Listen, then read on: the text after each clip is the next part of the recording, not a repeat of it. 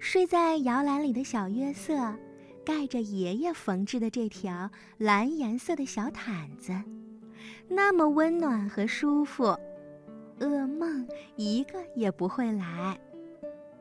可是约瑟渐渐的长大了，奇妙的蓝毯子太小了，也旧了。妈妈说：“约瑟，看看你的毯子，又破又旧。”好难看，真该把它丢了。可是约瑟不舍得，他说：“不，爷爷一定有办法。”爷爷拿起了毯子，翻过来又翻过去。嗯，爷爷拿起剪刀，开始咯吱咯吱的剪，再用针飞快地缝进缝出，缝进缝出。爷爷说：“这块材料还够做。”爷爷为约瑟做了一件奇妙的外套，约瑟穿上它，开心地跑出去玩啦。不过，约瑟渐渐长大了，奇妙的外套又变得又小又旧了。有一天，妈妈对他说：“约瑟。”看看你的外套，太小了，一点儿也不合身了，真该把它丢了。约瑟不同意，说：“不不，爷爷一定有办法。”爷爷拿起了外套，翻过来又翻过去。嗯，爷爷拿起剪刀，开始咯吱咯吱的剪。再用针飞快地缝进缝出，缝进缝出。爷爷用这块材料做了一件奇妙的背心。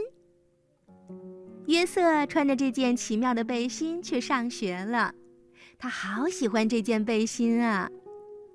不过，约瑟渐渐地长大了，奇妙的背心也显得小了、旧了。有一天，妈妈对他说：“约瑟，看看你的背心，又小又旧，还沾了胶水和颜料，真该把它丢了。”可是约瑟怎么会同意呢？他说：“爷爷一定有办法。”爷爷拿起了背心，翻过来又翻过去，用剪刀咯吱咯吱的剪。又用针飞快地缝进缝出，缝进缝出，哈！爷爷用这块材料做成了一根奇妙的领带。对呀，蓝颜色的领带。你想想啊，蓝颜色的领带，约瑟戴着是怎样的一个小酷人呢？不过，约瑟还是在渐渐地长大。奇妙的蓝领带。肯定又小了、旧了，而且上面还沾了一块汤。不用说啊，妈妈又想把它丢了。可是约瑟肯定还是不同意，因为约瑟会说：“爷爷一定有办法的。”那么现在，爷爷用这块材料，用他咯吱咯吱的剪刀，缝进缝出的针。又会给约瑟做出一样什么东西呢？嗯，他做出的是一块奇妙的手帕。约瑟收集的各种各样的小石头，就是用这块奇妙的手帕包的好好的。约瑟还是长大，手帕也变得又小又旧了。照样的，妈妈还是没有把手帕丢掉。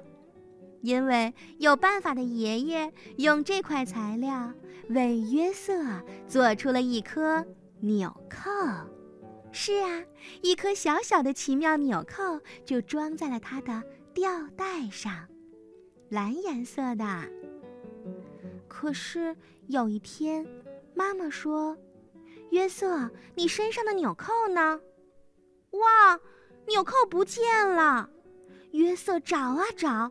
他寻遍了可能去过的所有的地方，可是没有纽扣，没有了，怎么办？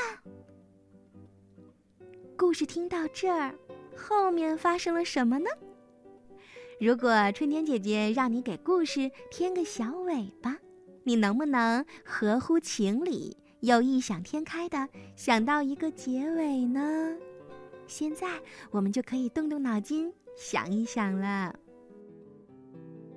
约瑟没有找到纽扣。